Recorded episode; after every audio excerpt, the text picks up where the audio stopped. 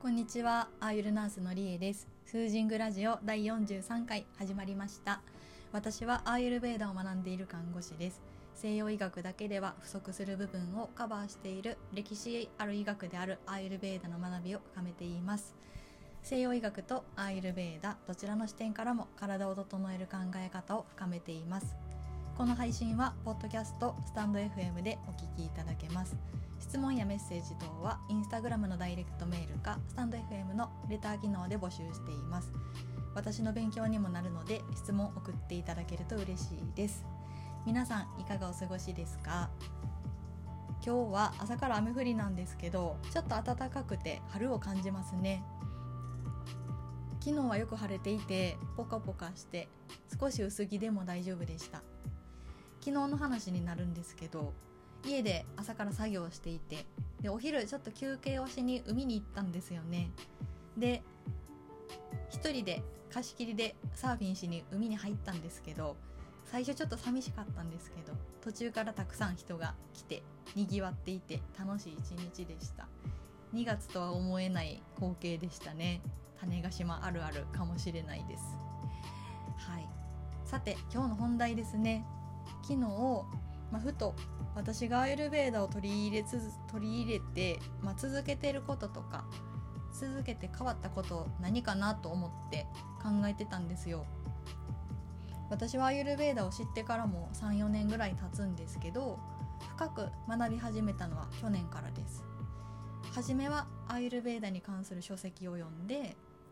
アイルベーダって素敵だなって少しずつ取り入れてたんですよね。その専門書とかじゃなくって何て言うんだろう。私はスリランカのアーユルベーダの本をもともと持ってたんですけどそこに書いている、まあ、日常に取り入れられることとかそういうのを真似してやっていた感じです、まあ、仕事でもデイサービスのお手伝いをしていた時とかもアーユルベーダの呼吸法をリハビリに取り込んだりとかしてたこともあるんですけど、まあ、アーユルベーダの教えが日常に取り入れやすいのと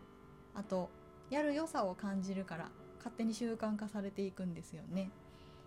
今では無意識にやってることも結構多いんですけど、はい、生活に馴染むって感じがします。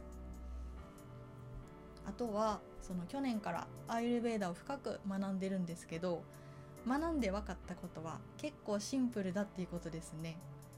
こう専門用語が聞き慣れないのでアイルベーダって難しいとかとっつきにくい感じあると思うんですけどどの分野にも専用用語って専門用語ってあると思うし慣れてくると難しくないってわかるんですよね。はい、で私はアイルベーダを取り入れてから変わったことって、まあ、確実に生活が良くなったんですよね。良くなったっていうのはざっくり言うと心地よくなったって感じです。体のコンディションもそうですし心のコンディションもそう。波はあるけど元の状態に戻すことができるって感じです。自己管理っていうと言い方硬いんですけど調整することを覚えた感じですね。それがアイルベーダの知恵です。こう知らなかったらほったらかしにしてたけど今は知ってるから対応できる。そんな感じですね。まあちょっと順に話していこうと思うんですけど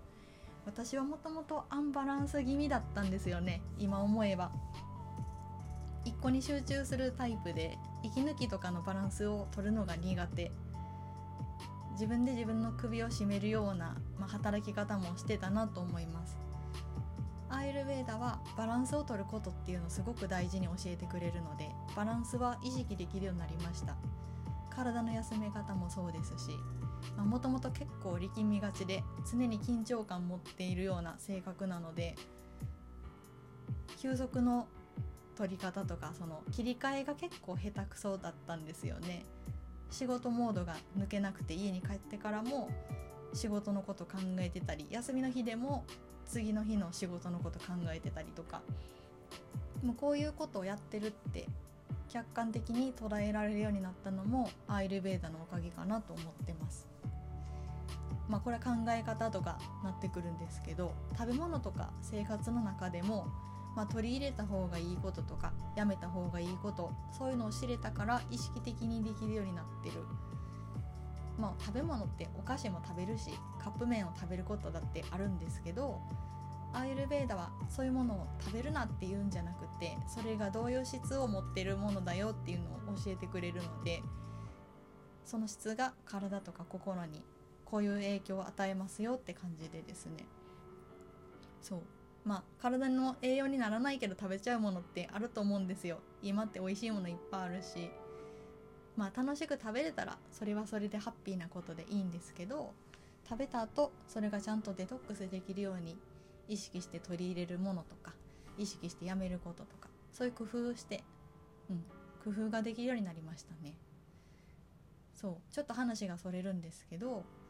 アーユルベーダの栄養法でフレッシュで消化にいいものを取るっていうのがベースにあるんですよ。人工的な手を加えれば加えるほど体の栄養として取り入れられにくい。これって、まあ、自然の摂理を考えれば当たり前のことかもしれないんですけどこの現代に普段ね何も考えずに暮らしていると案外忘れがちなことなのかなって思いました、アーユルベーダの概念的な話をすると植物も動物も人と同じ五大元素から成り立っているから食べるとエネルギーに変換できるっていうのがあるんですよ。要は人工的なものってその五大元素に手を加えているからスムーズに体のエネルギーになりにくいんですね。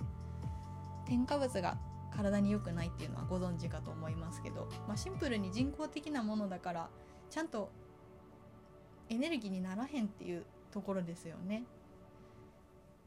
まあ消化管の動きとかで考えたら消化吸収ってその働きが決まってると思うんですけど同じ動きしてるけど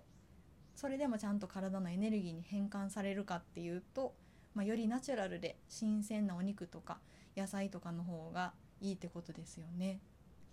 シンプルですよね。そう。まあこれは私の体感なんですけどカップ麺とかコンビニ弁当とかああいう添加物で味付けされてるものを食べるとめっちゃ喉乾きませんか？異様に。あれ私普段取らないようにしてるから余計敏感に感じるのかもしれないんですけど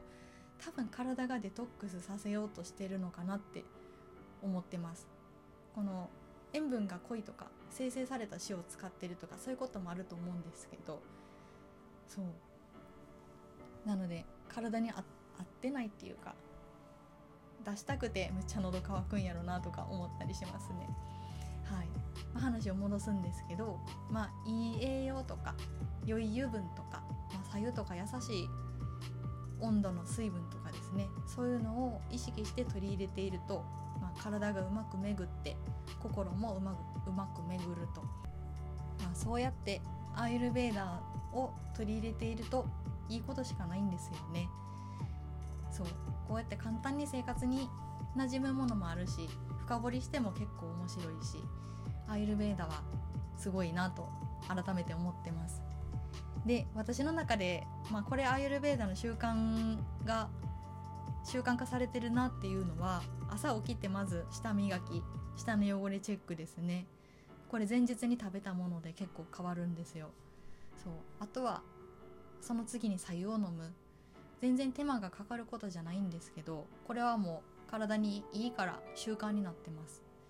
あとはねまあむっちゃ最近のことで言うと私ギーを作ってるのでギーを取り入れてますね生活に。これが本当に良くて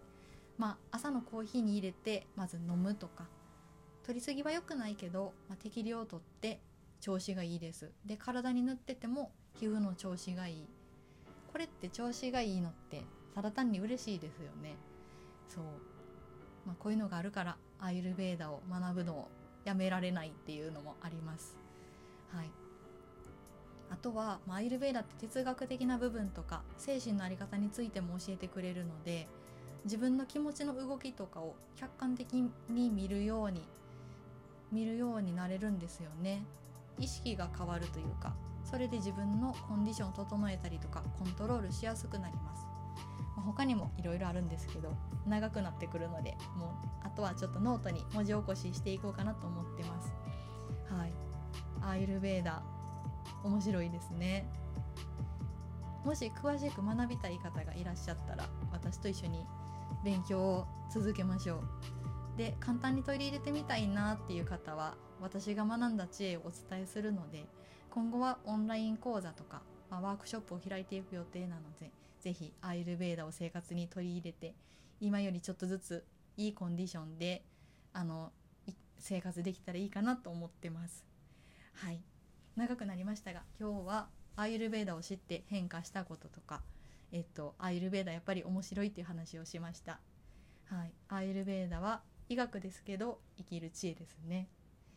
はい。ということで最後まで聞いていただいてありがとうございました。りえでした。